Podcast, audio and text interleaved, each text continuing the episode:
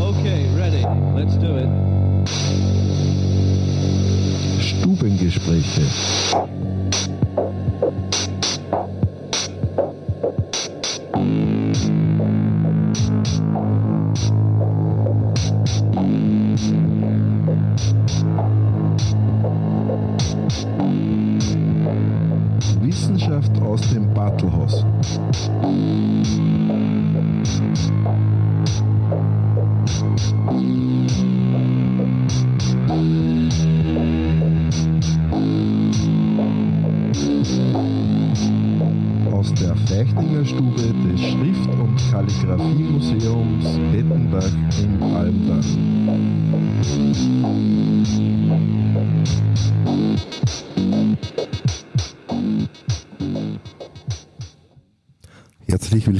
Auch an alle Hörer von B138. Wir sind jetzt wieder im Bartelhaus, nämlich in der Feichtinger Stuben, zur, zum zweiten Stubengespräch Wissenschaft. Und unser äh, Gast ist heute die Frau Renate Leitinger. Ich habe mir aufgeschrieben, Umweltspezialistin, äh, da ergänzen Umweltliebhaberin, sage dir einmal so. Und äh, wir möchten mit ihr ein bisschen über ja, speziell den Boden reden, der in unserer, in unserer Gegend äh, zwar sehr intensiv genutzt wird, aber auch intensiv vernachlässigt wird. Keiner redet drüber, komischerweise. Und durch die Sendung führt wie immer der Egon Urban Moderation und ich, Joachim Havinger, sitze an die Turntables und äh, frage auch ab und zu einmal was. Und Egon, bitte starte mit dem Gespräch. Ja, auch Hallo an, an alle Zuhörerinnen und auch an die ZuhörerInnen hier im Raum äh, und herzliches Willkommen an Renate Leitinger. Danke, dass du dich hier auf den Weg gemacht hast heute zu uns äh, und uns berichten wirst.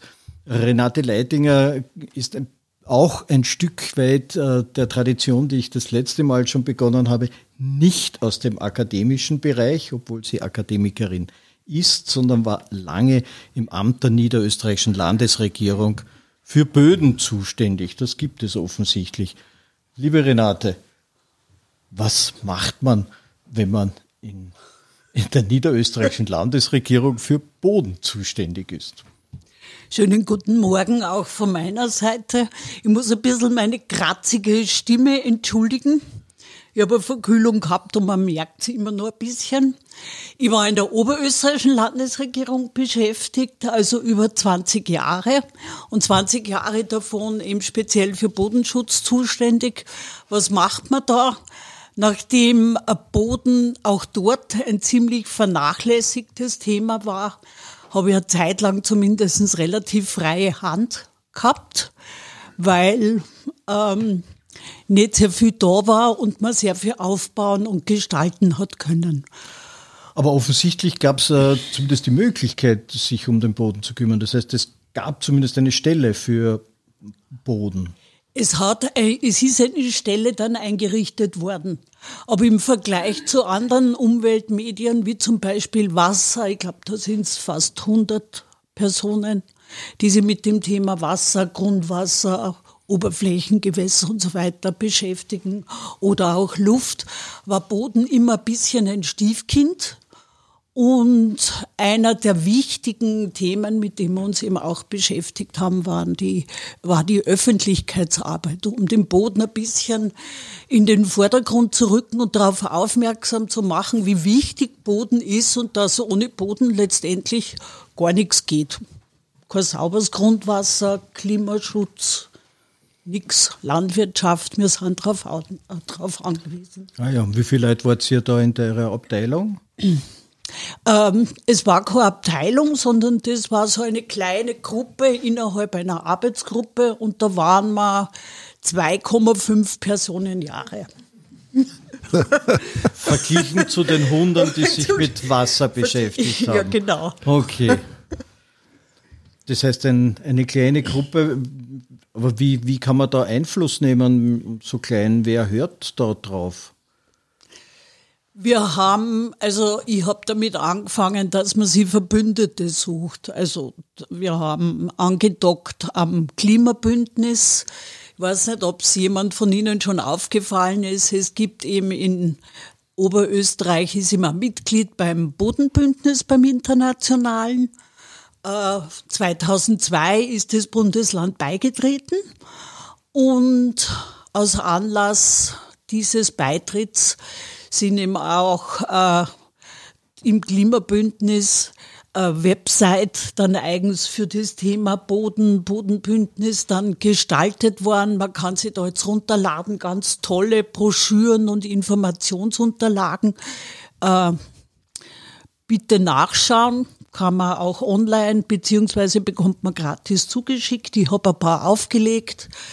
Ähm, was haben wir noch gemacht? Vielleicht, was ist das Klimabündnis eigentlich genau? Wer macht es? Wer, wer ist da zuständig? Wer ist Mitglied? Was tun die? Im Klimabündnis ist ebenfalls als internationaler Verein gegründet worden und es sind, im, glaube ich, über 200 Gemeinden in Österreich Mitglied. Beim Bodenbündnis sind es in, in Österreich um die 80, wenn ich richtig informiert bin. Und es wird im Wesentlichen äh, Öffentlichkeitsarbeit gemacht. Das heißt, man macht Workshops in Schulen, äh, die Gemeindevertreterinnen gehen zu Fortbildungen zum Thema Boden. Ähm, man versucht halt kleine Projekte zu initiieren, denn die großen Brocken wie Raumplanung, die den Namen verdient, äh, die werden halt leider viel zu wenig angegangen. Das wäre jetzt meine nächste Frage gewesen. Was, was passiert denn da konkret? Ich, ich, kann mir da ehrlich gesagt wenig vorstellen. Es ist zwar immer wieder so von Bodenversiegelung die Rede und dass Österreich da ziemlich äh, ja, Europameister ist darin. Äh, was gibt es denn da alles mit dem Boden, beziehungsweise was, was wird denn auch bewegt in Bezug darauf? Also wohin werden zum Beispiel gehen diese Projekte, die ihr macht in den Schulen? Bei den Projekten in den Schulen geht es wirklich darum, bei den Kindern so ähnlich wie andere Projekte, die im Naturbereich gemacht werden, einfach Interesse zu wecken, ja. Denn Kinder haben, glaube ich, jetzt nimmer so einen Naturbezug, wie wir als Kinder noch hatten. Ja. Wir sind von der Schule heimgekommen, äh, Schultaschen in irgendein Eck geschmissen und dann sind wir den ganzen Tag verschwunden in Wald und Wiese und waren draußen. Das bringt mich zu der spannenden Frage, wo bist du aufgewachsen? Ich bin aufgewachsen in Bayern, also ja. bis zu meinem 17. Lebensjahr. Denn damals hat man in Deutschland nur mehr verdient und mein Vater war Müllermeister, jetzt ist er ausgewandert mit uns. Von wo und weg? Von Wels über Niederösterreich sind wir dann nach Bayern gezogen. Ja, ja. Und da hast du so gelebt, dass du in, in Wald und Wiese deine Nachmittage verbringen konntest. Ja, genau. Ja. Also ich sage das deswegen, weil ich bin in Wien aufgewachsen und da war Wald und Wiese weit, weit weg. Kann ich mir vorstellen, ja, dass das nicht so war. Ja. Und wie gesagt, da geht es eben darum, Kindern wieder einen Bezug zur Natur beizubringen und in dem Fall halt zum Thema Boden. Aber ähm, darüber hinaus ist uns eben auch darum gegangen, ähm, mit Gemeinden zu arbeiten und denen klarzumachen, wie wichtig es ist, also sorgsamer und achtsam mit Boden umzugehen. Jetzt sind es zwei verschiedene Bereiche. Das mit den Gemeinden ist ja eher so ein bisschen im politischen Bereich. Das andere, da geht es ja um die Neugier mit den Kindern. Wie macht man Kinder neugierig auf Boden? Man darf ja auch noch mal reingrätschen, weil jetzt sind wir bei den Lebenslauf beim 17. Lebensjahr stehen geblieben. Ah. naja, und äh, äh, ich wollte auch noch sagen, also aufwachsen in Bettenbach zu der Zeit war auch ungefähr so wie bei dir in Bayern und anders wie in Wien scheinbar. Äh, aber du hast gesagt, mit 17 bist du wieder zurückgekommen nach Wels äh, und äh, dann hast du die HTL gemacht, oder? Dann habe ich die HTL gemacht, also chemische Betriebstechnik und dann habe ich mir gedacht, okay, jetzt weiß ich relativ viel äh, über Chemie, also verglichen vielleicht, wenn man äh, in eine Hauptschule gegangen mhm. wäre, weil Chemie, Chemie ist natürlich auch ein Riesenfach, ja. Aber irgendwie bin ich auf diese Liebe zur Natur, habe ich mir gedacht, jetzt möchte ich auch noch was wissen über Wald und, und Boden, Luft und wie kann man Umwelt schützen? Wie kann man was machen für den Umweltschutz? Deswegen bin ich dann bei der BOKU gelandet und habe so ein Studium Irregulare gemacht, wo eben so Vorlesungen aus Landwirtschaft und Forstwirtschaft und Biochemie und Pflanzenphysiologie so ein bisschen Kraut- und Rübenstudium gemacht habe. Pflanzenphysiologie ist was? Pflanzenphysiologie ist wie Stoffwechselphysiologie, also wo es bei uns darum geht, wie funktionieren bei uns, zum, was macht Magnesium bei uns im Körper. Mhm. Geht es halt bei den Pflanzen darum, wie funktioniert die Photosynthese, geht es um Magnesium, also als Zentralelement, wie funktioniert die Photosynthese, was passiert in einer Wurzel, äh, wie reagieren Pflanzen auf Licht Sie ist eins von den Büchern runtergefallen, deswegen dieses kleine. Ich weiß nicht. Geräusch. Sowas macht sich schwer für uns. Es wird ich gewesen sein, die da hin und her gerutscht bin auf meinem Deckel. Ähm, das hat's eben, gibt's eben schon seit langer Zeit, Pflanzenphysiologie. Da hat sich schon der Sohn von Charles Darwin dafür stark gemacht. Und andere Pflanzen Bereiche wie Pflanzenverhalten, das ist im, in jüngster Zeit erst ein Thema geworden. Also das habe ich mir auch mit studiert, weil man gedacht, super, da kann ich gleich andocken, da geht es um Chemie. Ja. Kann man und ich habe natürlich absichtlich gefragt, weil da haben wir ein wenig Parallelen. Ich war auf der BOKU einmal eine Zeit lang, habe dann schon Landschaftsplanung studieren dürfen. Und was mir aufgefallen ist an der BOKU ist, da kommt dann plötzlich ein Fach daher, das man vorher überhaupt noch nicht gehört hat, nämlich die sogenannte Bodenkunde. Äh, also für mich war es neu. Äh, dann hört man was über Schwarzerdeböden, die in Russland vorkommen, Tschernosem im, im, im Spezialwort. Äh, und wir gehen jeden Tag auf unserem Boden spazieren und kein Mensch weiß eigentlich, auf was gehen wir denn da wirklich spazieren. Also wie, wie kommt man denn den Boden irgendwie, ich meine, es gibt da nicht nur einen Boden, es gibt da viele verschiedene Böden, aber wie kommt man denn irgendwie die, die Leute näher bringen? Außer dass man in Schulen geht und Projekte macht. Ja. Oder was ist Boden überhaupt? Vielleicht kannst du uns das ein wenig erklären. Das kann ich, das kann ich erklären. Ich möchte jetzt in dem Zusammenhang auch auf diesen Film hinweisen. Boden erleben, R klein geschrieben und Leben groß, kann man sich im Internet da runterladen. Da wird es eben erklärt, also aus meiner Sicht ganz super. Was Boden ist. Was Boden ist und was ist Boden? Boden ist eben man geht immer drüber spazieren, ja. Und wenn man ins Internet Boden eingibt, dann hört man, kommt man auf Websites wie, wie lege ich am besten einen Laminatboden, äh, wie verlege ich Holz oder sonst irgendwas. Und man muss ein bisschen suchen, bis man dann wirklich auf Boden als Lebensraum kommt. Denn Boden ist ja nicht bloß ein ungeordneter Haufen aus Schotter, Ton oder sonst irgendwas, Boden ist ein hochstrukturierter Lebensraum, der die meisten Böden sind nach der Eiszeit entstanden, also vor 10.000, 12.000 Jahren hat die Bodenbildung bei uns wieder begonnen. Es gibt in Oberösterreich sogar ein paar Fleckerl, wo es ältere Böden gibt, die die Eiszeit sozusagen überlebt haben und nicht überschoben worden sind. Aber vor 10.000, 12.000 Jahren kann man davon ausgehen, dass die Bodenbildung wieder begonnen hat. Und da sind eben wirklich strukturierte Böden entstanden, in denen Luftporen drinnen sind, grobe Poren, feine Poren für die Wurzeln und für die Bodenlebewesen, denn die Wurzeln brauchen Luft, die Bodenlebewesen auch. Boden ist etwas sehr Belebtes.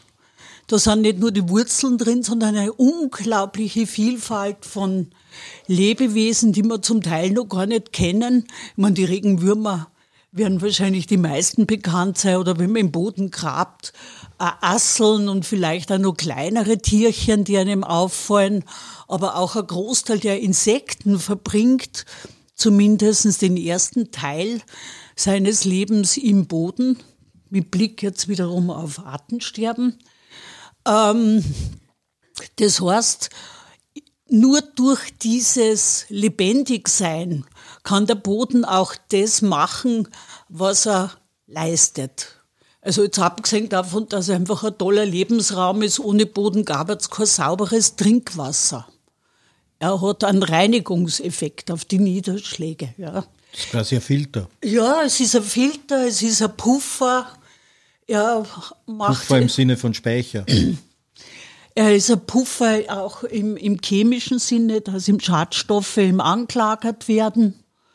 Er ist ein Filter im Sinne, dass ihm diese Grobporen äh, Stoffe zurückhalten, die wir nicht im, im Trinkwasser drinnen haben wollen. Er ist ein Puffer im Sinne auch von äh, Starkregen werden gespeichert im Boden.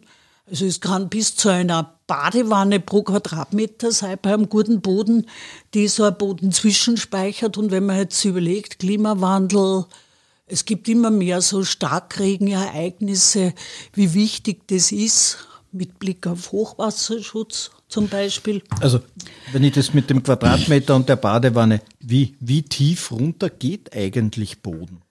Das ist total unterschiedlich von Bodentyp zu Bodentyp. Du hast das Wort Tschernosem erwähnt, gell? Den haben wir auch bei uns in Ostösterreich, diese super Böden, auf denen man so viel produzieren kann. Vorausgesetzt, es regnet genug. Das ist mit dem Klimawandel jetzt langsam ein Problem leider. Also es gibt bei uns sehr tiefgründige Böden, auch in Oberösterreich. Die speichern natürlich viel mehr als zum Beispiel der Boden. Ich komme aus Wels. Da haben wir ein, ein Renzina, das ist nur so, also die Welser Heide, das ist ein Schotterboden und drauf ist halt eine Humusauflage, ja. Oder gibt's einen sogenannten A-Horizont, da ist nicht viel da. Und all diese Böden haben ihre wie- Vor- und Nachteile. Wie viel ist nicht viel oder wie tief ist Tiefboden? Also nur damit ich mir das ein bisschen vorstellen Ja, ja. kann. Nicht viel ist bei mir ungefähr, muss ich überlegen, 10 können sein 10 Zentimeter, 15 Zentimeter, 20 Zentimeter oder wir reden von 30, 40, 50 oder noch mehr Meter, ja. Okay. Also weil bei 15 Zentimeter bin ich ja mit einem Spatenstich gleich am Schotter. Ja, genau. Okay. Ja, und die 15 Zentimeter sind nicht Humus, sondern Boden. Oder? Die 15 Zentimeter sind zumindest bei mir im Boden, also im Garten schon viel Humus. Ja, aber nicht nur. Nein, nein, nicht nur. Okay. Sondern jetzt, musst da, du, jetzt musst du den Unterschied sagen. Was ist jetzt der Unterschied zwischen Boden und Humus? Ja, deswegen sitzt Renate da und nicht ich. Achso, okay, weil du, das, weil du da gerade den Unterschied Jetzt habe hab ich schon gehofft. Dass du wer ja, genau. ja, übernimmt das gleich. Nein, es ist nicht sein Hauptfach geblieben. Nein, es, Nein es, man muss ihm dann unterscheiden. Jetzt machen wir auch noch Bodenkunde. Zur frühen Stunde kann man ja nimmer sagen. Aber äh, der, die Bodenkundler unterscheiden eben den Bodenart und den Bodentyp. Und der Bodentyp, da werden eben die Schichten des Bodens, jeder Boden hat eine spezielle Schichtung und diese Schichtung werden beschrieben. Und unten ist ihm sozusagen das Ausgangsmaterial, das kann jetzt sein Schotter, Gestein oder was auch immer. Dann ist der sogenannte B-Horizont, da ist es schon verwittert. Denkt an die Jahrtausende, die das braucht hat, bis dieser Boden entstanden ist. Da ist es schon ver verwittert und oben gibt's den A-Horizont. Da ist eben schon ein bisschen organisches Material drinnen. Da sind ein Großteil der Wurzeln drinnen. Äh, da ist auch viel von dem Bodenleben, Bodenleben drinnen. Und oben ist eben dann äh, der Humus. Über der Humus, A-Schicht. der Humus ist entstanden aus dem organischen Material, das abgelagert wird. Wenn ihr euch einen Wald vorstellt, das ist das beste, beste Beispiel für Humus, denn da hast am meisten Humus in einem Waldboden. Da fällt ja jedes Jahr Tonnen von Blätter runter. Und Nadeln und Asteln und so weiter. Und wenn wir nicht unsere Bodenlebewesen hätten, dann würde man bis zum Kragen durchwarten, ja. Und die arbeiten das auf und bilden daraus Humus. Da gibt's dann wieder die verschiedensten Typen von Humus. Aber wichtig ist einmal, ähm, das organische Material, die Blätter und Ästchen werden im Zusammenspiel dieser vielen Bodenlebewesen äh, zerlegt, verarbeitet, umgebaut und dann entsteht das, was auch wir, äh, wenn wir Gärtner und Gärtnerinnen sind, im Garten unbedingt haben wollen, der Humus. Weil der speichert uns Wasser, Äh, der speichert auch die Nährstoffe, die in diesen Blättern und Ästen drinnen waren. Das ist ein super Material einfach. Und da hat man im Wald besonders viel. In Wiesen, wenn es Dauerwiesen sind, auch noch so vielleicht acht bis zehn Prozent und am Acker am wenigsten. Einfach durch die Bewirtschaftung und weil äh, vielleicht hat das organische Material nicht immer so viel ist, das wie es der Boden gern hätte. Das heißt, das wird ja immer wieder weggebracht. Das bleibt ja nicht liegen, es wird ja nicht wieder eingearbeitet. Wobei das ja, glaube ich, so Brachflächen gibt, die ja dann wieder eingeackert werden. Ist das nicht so etwas wie wie Das ist sowas, zum, um wieder was zurückzugeben. Und was auch ein wichtiger Aspekt ist, ähm, die Dauerbegrünungen, ja, also die zwischen die Winterbegrünungen eigentlich. Eine Dauerbegrünung wäre dann erwiesen, aber die Winterbegrünungen, äh, Sie werden es alle kennen. Früher mit früher mal jetzt wirklich vor 10, 15 Jahren oder so, sind ja die Äcker oft über Winter und den ganzen Herbst nackt überwintert worden. Und jetzt gibt es immer mehr verschiedene Winterbegrünungsmischungen, die ihm dafür sorgen sollen, dass der Boden nicht unbegrünt bleibt, denn das ist was, was sehr schlecht ist. Bodenerosion, Viecher nicht gefüttert. Okay, also ich wollte gerade nachfragen, schlecht, weil weil der Wind dann den Boden wegtragt, weil und er leichter wegwaschen wird. Genau, weil, äh, weil er wegwaschen wird und weil die Bodentiere einfach äh, brauchen Futter. Deswegen brauchen sie Wurzeln und organisches Material auf dem Boden. Das heißt, die Biodiversität im, im Boden. Boden. wird durch die Winterbegrünung belebt, während wenn da nichts ist, dann gibt es kaum Viecher, die sich im Boden oder Organismen, muss man eigentlich sagen, die sich im Boden halten. Genau, weil sie einfach nichts haben, von dem sie sich ernähren können. Und was noch dazu kommt, das ist im Garten auch immer ein Thema.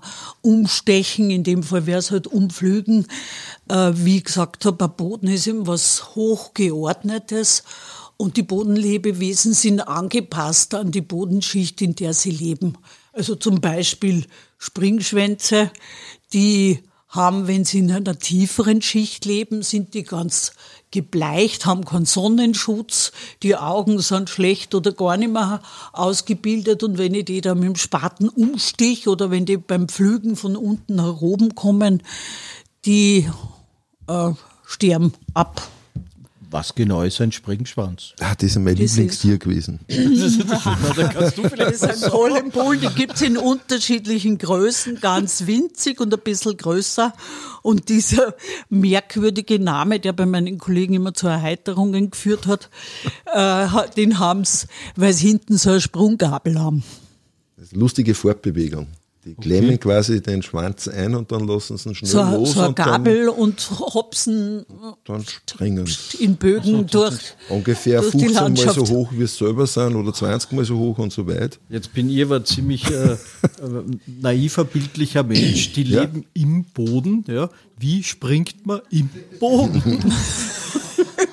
Sie leben auch auf dem Boden. Okay. Da sind sie dann größer, da können sie mehr herumspringen. Und im Boden leben sie in diesen Poren, in diesen grob-, mittel- und feinporen drinnen, die durch die Wurzeln und durch den, die werden ja auf, ausgebaut, verkleidet, diese Röhren, dort drinnen leben sie. Und die Regenwürmer machen eben auch, die bohren ja auch Röhren. Wir haben ja in Österreich 40 verschiedene Regenwurmarten. Und da gibt es eben welche, die bohren äh, von links nach rechts sozusagen und welche die bohren von unten nach oben und welche die bohren kreuz und quer in der Gegend herum. Also manche bohren tiefer und manche nicht zu so tief und manche leben nur in der Humusschicht. Jedenfalls legen die auch äh, Tunnels an, die dann die Wurzeln und die Bodenlebewesen wieder nutzen. Das ist sozusagen wie eine Autobahn. Ja, die muss da selber keinen Weg mehr machen. Ja. Und vielleicht nur Maulwurfsgänge und, und das kann man dann nutzen. Und die, da die, springen sie herum. Die, die, die Springschwänze dann nutzen. Ja. Okay. Sind, sind jetzt die Regenwürmer natürliche Feinde der Springschwänze? Na. Na, okay. Na. Die, die Regenwürmer sind sehr friedliche okay. Agenten. Aber fressen müssen die auch was. Friedliche, nützliche ja, die beschränken sich auf organisches Material. Also Ah, die ja. ziehen zum Beispiel deswegen eben auch Boden immer bedecken, auch im Garten. Also entweder mulchen oder eben auch Winter begrünen. Und die ziehen sie eben das abgestorbene organische Material rein und graben sie und vermischen das sozusagen mit dem Boden, weil sie es ja durchfressen. Man muss es wirklich vorstellen, äh, vorne geht das organische Material mit dem Boden rein und hinten kommt allerbester Superboden wieder raus. Also diese Regenwurmhäufchen, die wahrscheinlich eh einige von Ihnen kennen, die man dann oft sieht, so kleine graue Häufchen auf der Wiese. Äh, Das ist wirklich allerbester Boden. Da sind die Nährstoffe drinnen und der ist von wirklich guter Qualität. Aber da braucht man schon einige Regenwürmer, dass man da für einen Garten ordentlich viel Boden zusammenbringt. Na, es gibt äh, seit einigen Jahren, ich glaube, so eine amerikanische Regenwurmart, der schwarze Regenwurm. Bitte schaut noch nochmal nach, der macht solche Riesenhaufen, dass die Leute schon angerufen haben, bitte, was tut man denn gegen diesen Regenwurm? Der versaut meinen ganzen Rasen mit seinen Häufchen. Na, ich hab mir gedacht, Eis sammeln, das ist das Allerbeste, was da passieren kann für dein äh, Hochbeet, ich weiß nicht was. Ja, übrigens, fünf Springschwänze zersetzen auch nicht einen Wald. Also organisches Material, da braucht man auch ein paar mehr. Ja. ja. Ja, das, das ist ja, ich meine, zuerst einmal gehört von äh, 100 Liter Wasser in einem Quadratmeter. Äh, wie viel Regenwürmer leben denn in so einer 250 Liter. Badewanne. Badewanne?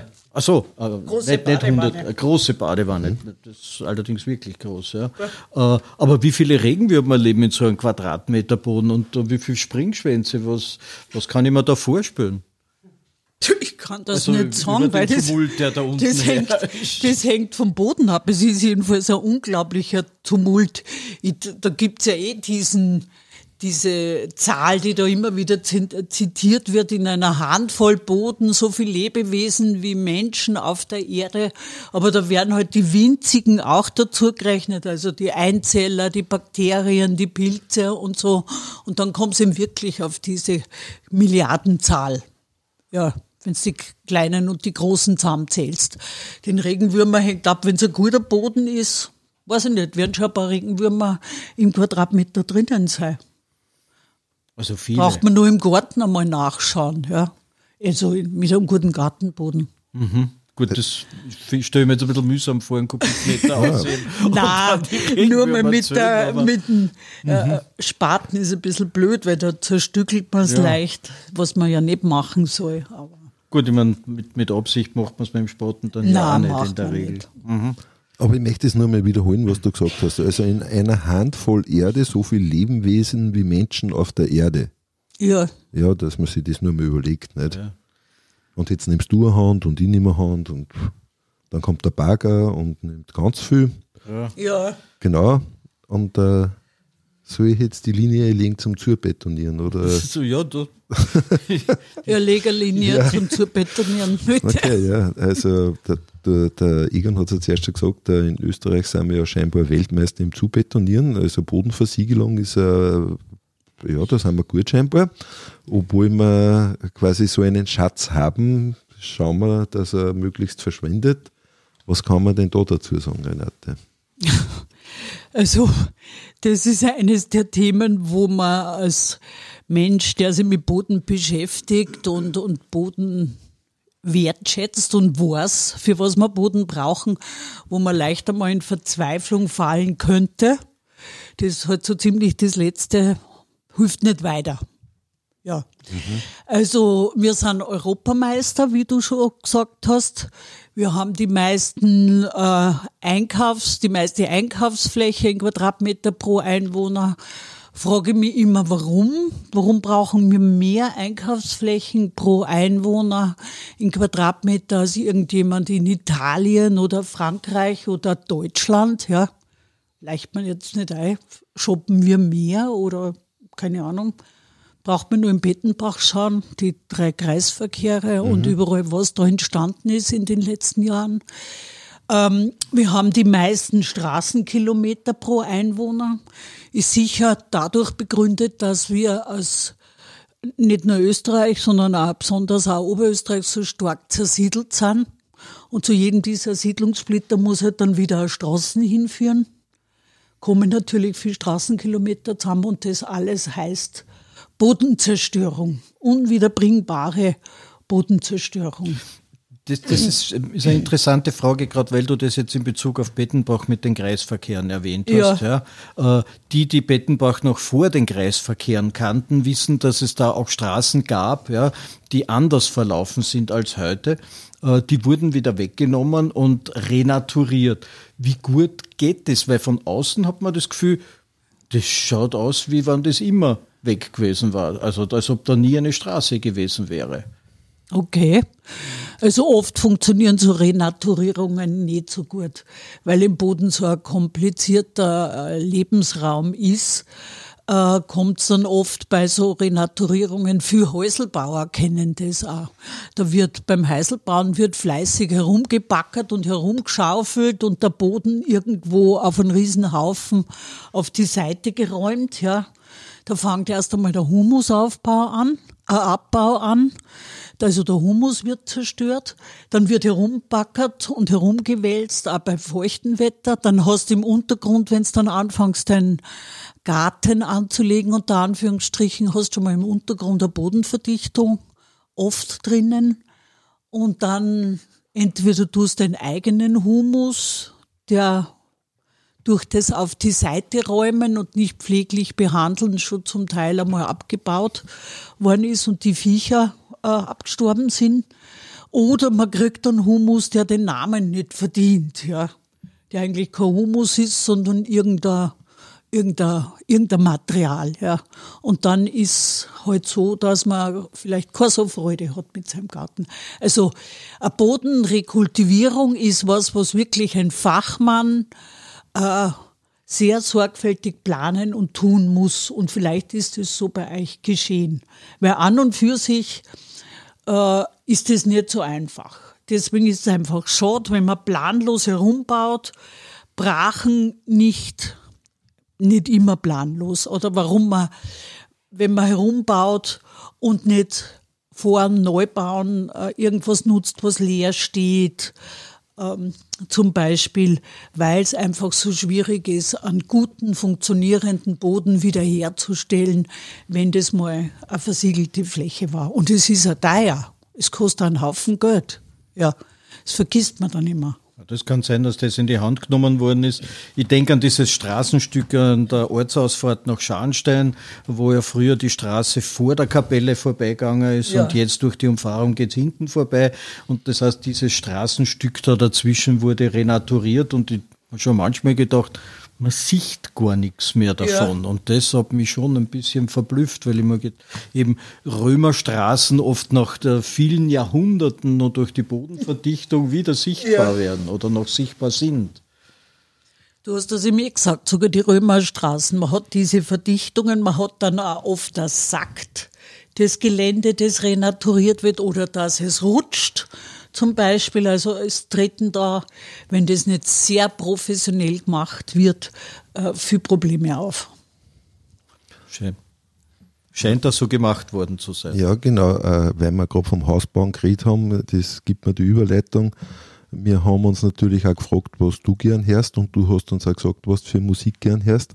Und äh, da ist zum äh, Boden von dir gekommen eine sage ich mal, eher alte Scheibe vom Erik Brauer, äh, die äh, zwei Jahre nach meiner Geburt schon beschrieben haben, wie das da zugeht mit dem planlosen Umeinanderbauen. Und dass wir jetzt ein wenig Pause haben, horchen wir uns die an und äh, reden nachher wieder weiter. Also.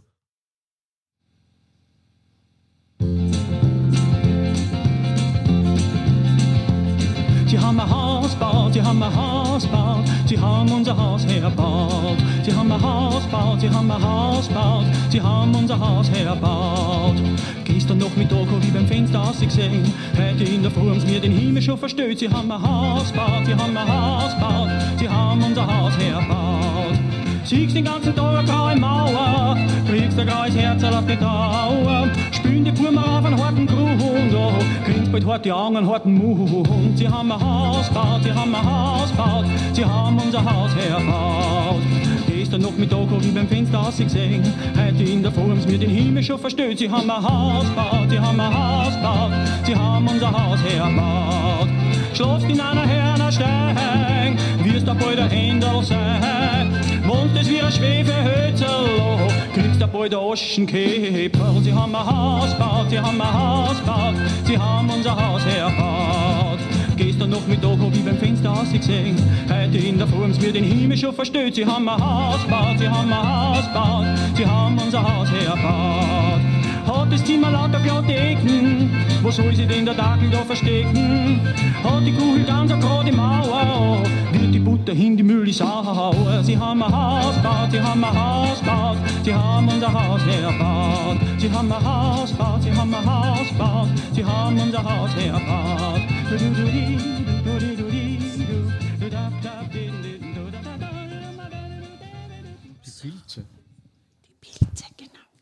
Genau, die Pilze waren schon wieder on air jetzt. Äh, Erik Brauer hat gesungen, äh, 1971, sie haben ein Haus gebaut.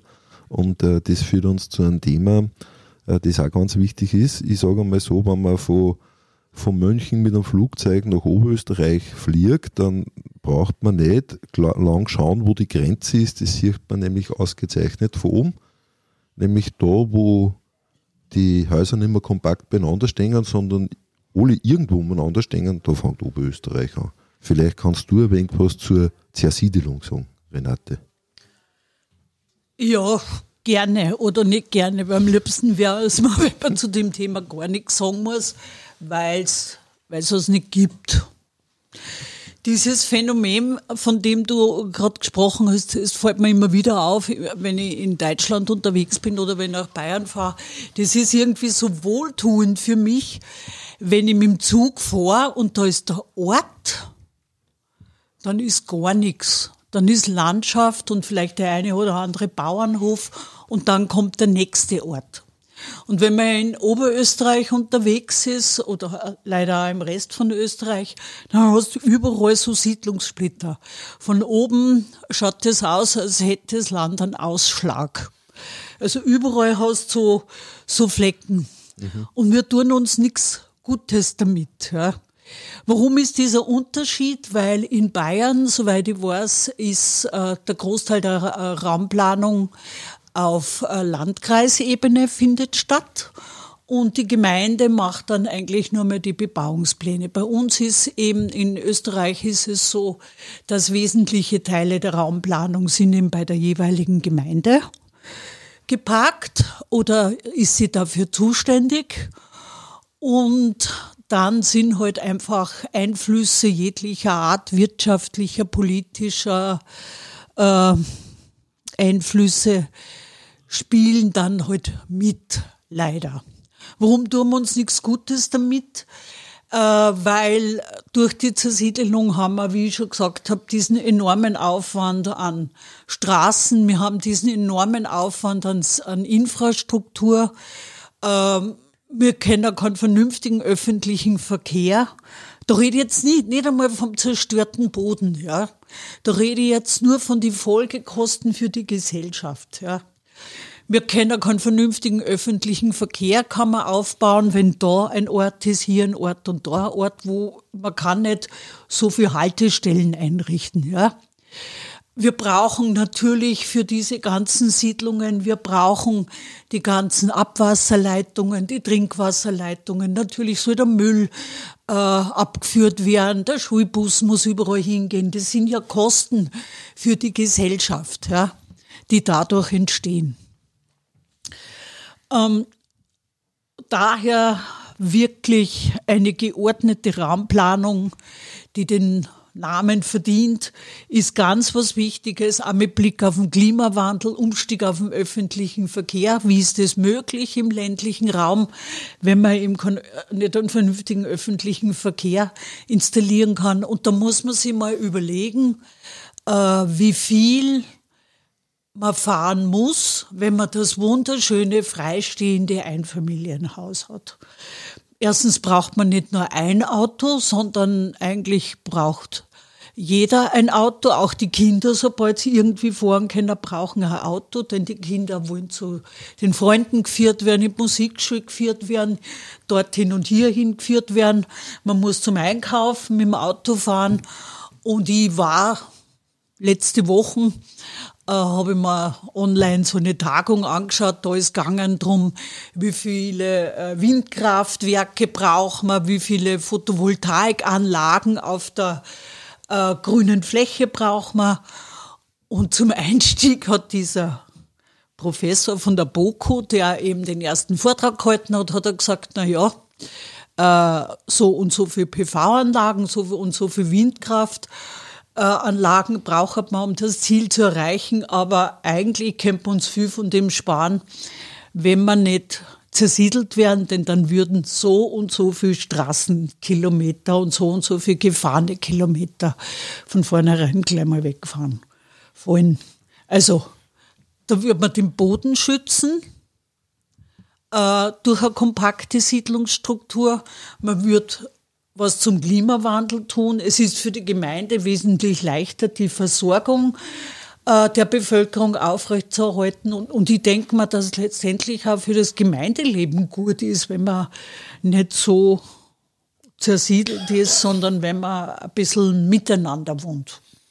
Naja, was ja dadurch auch passiert, eben so viele Menschen Autos haben, dass dann ja die Einkaufsflächen immer mit genau. Parkplätzen genau. versehen werden müssen, die ja im dörflichen Bereich keinen Platz haben, äh, siehe Bettenbach und dann nach draußen wandern äh, und damit aber im Ort das Einkaufen fußläufig schon immer schwieriger wird.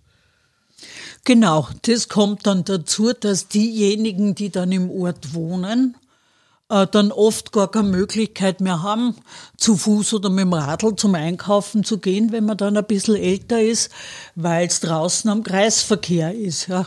Und da kommt dann nicht nur der Biller hin, sondern wenn der Biller ist, dann kommt der Spar hin, der Hofer, der Lidl, ich weiß nicht was, weil, weiß ich nicht, was man dann jetzt noch mehr einkauft, aber es ist auf jeden Fall aus dem Ort heraus. Im Ort gibt's keinen Bäcker, kein Gasthaus, nichts mehr und man erledigt es dann halt, wenn man von der Arbeit heimfährt. Aber was ist mit den Leuten, die nicht mehr so mobil sind? Was ist auch mit den Elternleuten oder was ist auch mit Menschen? Wir reden jetzt so oft von Teuerung, sieht, wie komplex das Thema ist, die sich keine zwei Autos leisten können. Ja, wie organisiert man sich das dann, wenn alles nur mehr dezentral irgendwo verstreut in der Landschaft vorhanden ist? Ja, das ist eine offene Frage ja. mit der wir uns in Zukunft vermutlich mehr herumschlagen werden müssen. Mhm, außerdem, das möchte ich auch noch dazu sagen, wenn man sich diese Einkaufsparks anschaut oder so, da wird ja quasi alles äh, betoniert und versiegelt. Es war doch ein einfaches, dass man da vielleicht äh, Steine legt, die wasserdurchlässig sind. Es war ein einfaches, auf die Gebäude Solaranlage zu bauen, weil die Flächen sind sowieso da. Aber das passiert scheinbar nicht, weil, weiß ich nicht, die Betonlobby so groß ist oder weil es einfach das Billigste ist oder weil es, glaube ich, das Billigste ist und weil es nicht genügend knackige rechtliche Vorgaben gibt. Also in Tirol gibt's, die haben natürlich viel weniger Dauersiedlungsraum, also viel weniger Fläche, die sie verbauen können. Da gibt's schon Vorgaben dazu, dass Parkplätze drunter und drüber auf den Einkaufsgebäuden sein müssen. In Wels kenne ich auch, ich nenne jetzt bewusst nicht die Kette, einen äh, Lebensmittel Anbieter, nenne ich jetzt einmal, der hat auch äh, als Parkplatz, glaube ich, auf dem Gebäude. Äh, aber das war nur aufgrund vom Platzmangel, weil wir haben diesen Anbieter dann mal angerufen und mal nachgefragt, ob das nicht eine Möglichkeit wäre, das öfter zu machen, weil das wird ja Parkflächen sparen. Na, das haben sie nur gemacht, weil es da nicht anders gegangen ist. Was ich ja interessant finde, weil viele sagen dann, sie sind bienenfreundlich oder dieses und jenes freundlich. Ja. Jetzt hast du gesagt, mit den knackigen Vorgaben, in dem anderen sind Gesetze damit gemeint. Ja. Jetzt gibt es ein oberösterreichisches, oberösterreichisches Bodenschutzgesetz. Was steht denn da drin? Es gibt ein oberösterreichisches Bodenschutzgesetz zum Thema Raumplanung natürlich nicht, denn es gibt auch ein oberösterreichisches Raumplanungsgesetz, in dem auch viel Gutes drinnen steht, das halt auch zum Teil genutzt werden müsste und dann auch halten sollte. Ja. Im Bodenschutzgesetz äh, das regelt Dinge wie zum Beispiel Klärschlammausbringung, Pestizideinsatz ist drinnen, der Fachbeirat für Bodenschutz ist drinnen. Es gibt auch einen Bodeninformationsbericht, das ist auch drinnen geregelt, der alle fünf Jahre erstellt werden muss. Es gibt ein Bodenentwicklungsprogramm, tolle Leitsätze, die immer drinstehen. Ähm, das heißt, die Gesetze, die Gesetze gibt es, aber sie werden nicht administriert, sagen wir so, oder nicht Sie werden schon, schon administriert und die Kollegen bemühen sich, aber es ist halt zum Teil äh, Polit Boden ist Eigentum. Und Eigentum ist in Österreich sehr, sehr stark geschützt. Es das hat stimmt. in, in Salzburg mal den Ansatz gegeben, äh, jeder, der in der Gemeinde mit Raumplanung zu tun hat, kennt das Thema. Es sind Flächen gewidmet in, was weiß ich, Wohnbaugebiet oder was auch immer. Nur werden diese Flächen halt gehortet. Bei diesen niedrigen Zinsen, die wir gehabt haben in den letzten Jahrzehnten, ist jeder, sind viele Menschen in äh, Grund und Boden umgestiegen. Mhm. Also es hat schon immer die Spekulanten gegeben, unter Anführungsstrichen, aber jetzt halt noch mehr. Und kein Mensch, äh, und wer es leisten hat können, hat halt den Boden und nicht notwendig gehabt hat, hat den Boden dann halt nicht verbaut, sondern fürs Enkel oder Urenkel gehortet. Das ist dann nicht Betongold, sondern Bodengold. Es war Bodengold. Mhm. Und das Beton ist immer noch weiter draußen im Gemeinde, also vom Gemeindekern, äh, vom Gemeindezentrum entstanden. Weil es nicht mobilisierbar war. Und die Salzburger hätten das mal probiert, mhm. wenn man es nicht bebaut innerhalb von einem bestimmten Zeitraum, dass es wieder rückgewidmet wird.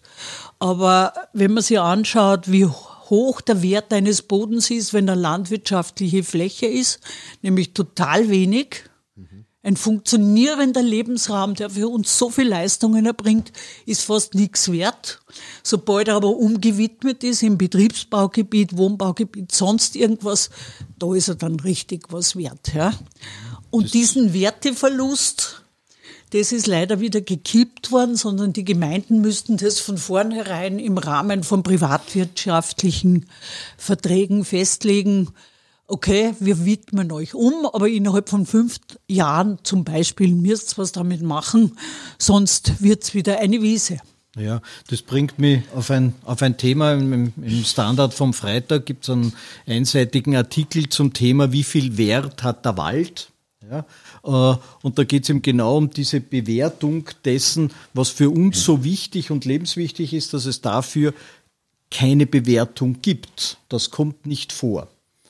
Und wenn es nicht als Zahl irgendwie vorkommt, dann äh, ist es auch nichts wert. Gebe ich dir völlig recht. Ich muss gestehen, diese Bewertungsversuche oder nicht nur Versuche, da ist man mittlerweile, sind die Kollegen von der Bodenkundlichen Gesellschaft oder vom Bodenforum auch, oder Umweltbundesamt, die sich damit beschäftigt haben, auch schon weit vorgedrungen. Und ich hab's dir eh erzählt, da habe ich das erste Mal fast ein bisschen Bauchweh gekriegt, habe ich mir gedacht, muss denn alles immer in Geld ausgedrückt werden und was wert sein? Offensichtlich schon. Bei Wald gibt's das eben, diese sogenannten Wohlfahrtswirkungen. Bei Boden hat man das auch versucht. Denn diese Leistung, dass der Boden Wasser zwischenspeichert, ja. Das ist ja was, was einen Nutzen für uns hat, mit Blick auf Hochwasser, was zum Beispiel durch Sickermulden oder technische Lösungen teuer sonst hergestellt werden muss. Oder auch der, die Bodenfunktion Trinkwasser herstellen, also Niederschläge reinigen, damit wir Trinkwasser haben. Wenn der Boden das nicht macht, dann müssen wir das mit technischen Lösungen machen, damit wir das Wasser trinken können. Das heißt, da kann man einen monetären Wert dahinter setzen. Ja. Mit dem Wald das Gleiche. Ja, ja, na gut. Und ich meine, äh, unser Grundsystem ist ja der Kapitalismus und im Kapitalismus ist einfach das Bewertungssystem das Monetäre und was in ja. dieses äh, System nicht einrechenbar ist, existiert nicht. Leider. Es ist so, wie gesagt, beim Boden hat man es immer auch schon gemacht, beim Wald ist es das Gleiche. Äh, und da kann, könnte man eben auch errechnen, was, was heißt es, dass Wald eine Erholungsfunktion hat für uns zum Beispiel. Waldbaden. Ja, kommt aus Japan, ist bei uns mittlerweile auch ein Thema. Die haben gemessen, die Japaner, äh, wie hoch, äh, wie, also wie gut es für den Blutdruck ist, dass der Blutdruck sinkt, dass Stresshormone abnehmen äh, und so weiter und so fort. Das ja, kann man ausdrücken. Ja, mittlerweile weiß man ja, dass äh, äh, Krankenhäuser oder Pflegehäuser, die einen Blick auf den Wald haben, dass die Menschen da viel besser genesen genau. und äh, äh, äh, wieder gesund werden, wenn sie äh, was Grünes sehen oder sprich den Wald sehen. Das heißt, äh, am Ende gesagt, wir brauchen schnelle politische Entscheidungen, die auch administriert werden und exekutiert werden. So viel Zeit habt ihr zwar leider nicht mehr. Das ist mir gerade aufgefallen. Ja, weil in zwei Minuten ist die Sendung vorbei. Ja. äh, da, was mich darauf äh, bringt, dass ich die Hörerinnen draußen wieder mal sage, also schaut einfach ins Battlehaus, weil wir reden nachher sicher noch länger weiter. Äh, das könnt ihr dann leider nicht mehr hören. Aber äh, für euch, Renate oder Egon, wenn ihr noch was sagen wollt, jetzt bitte.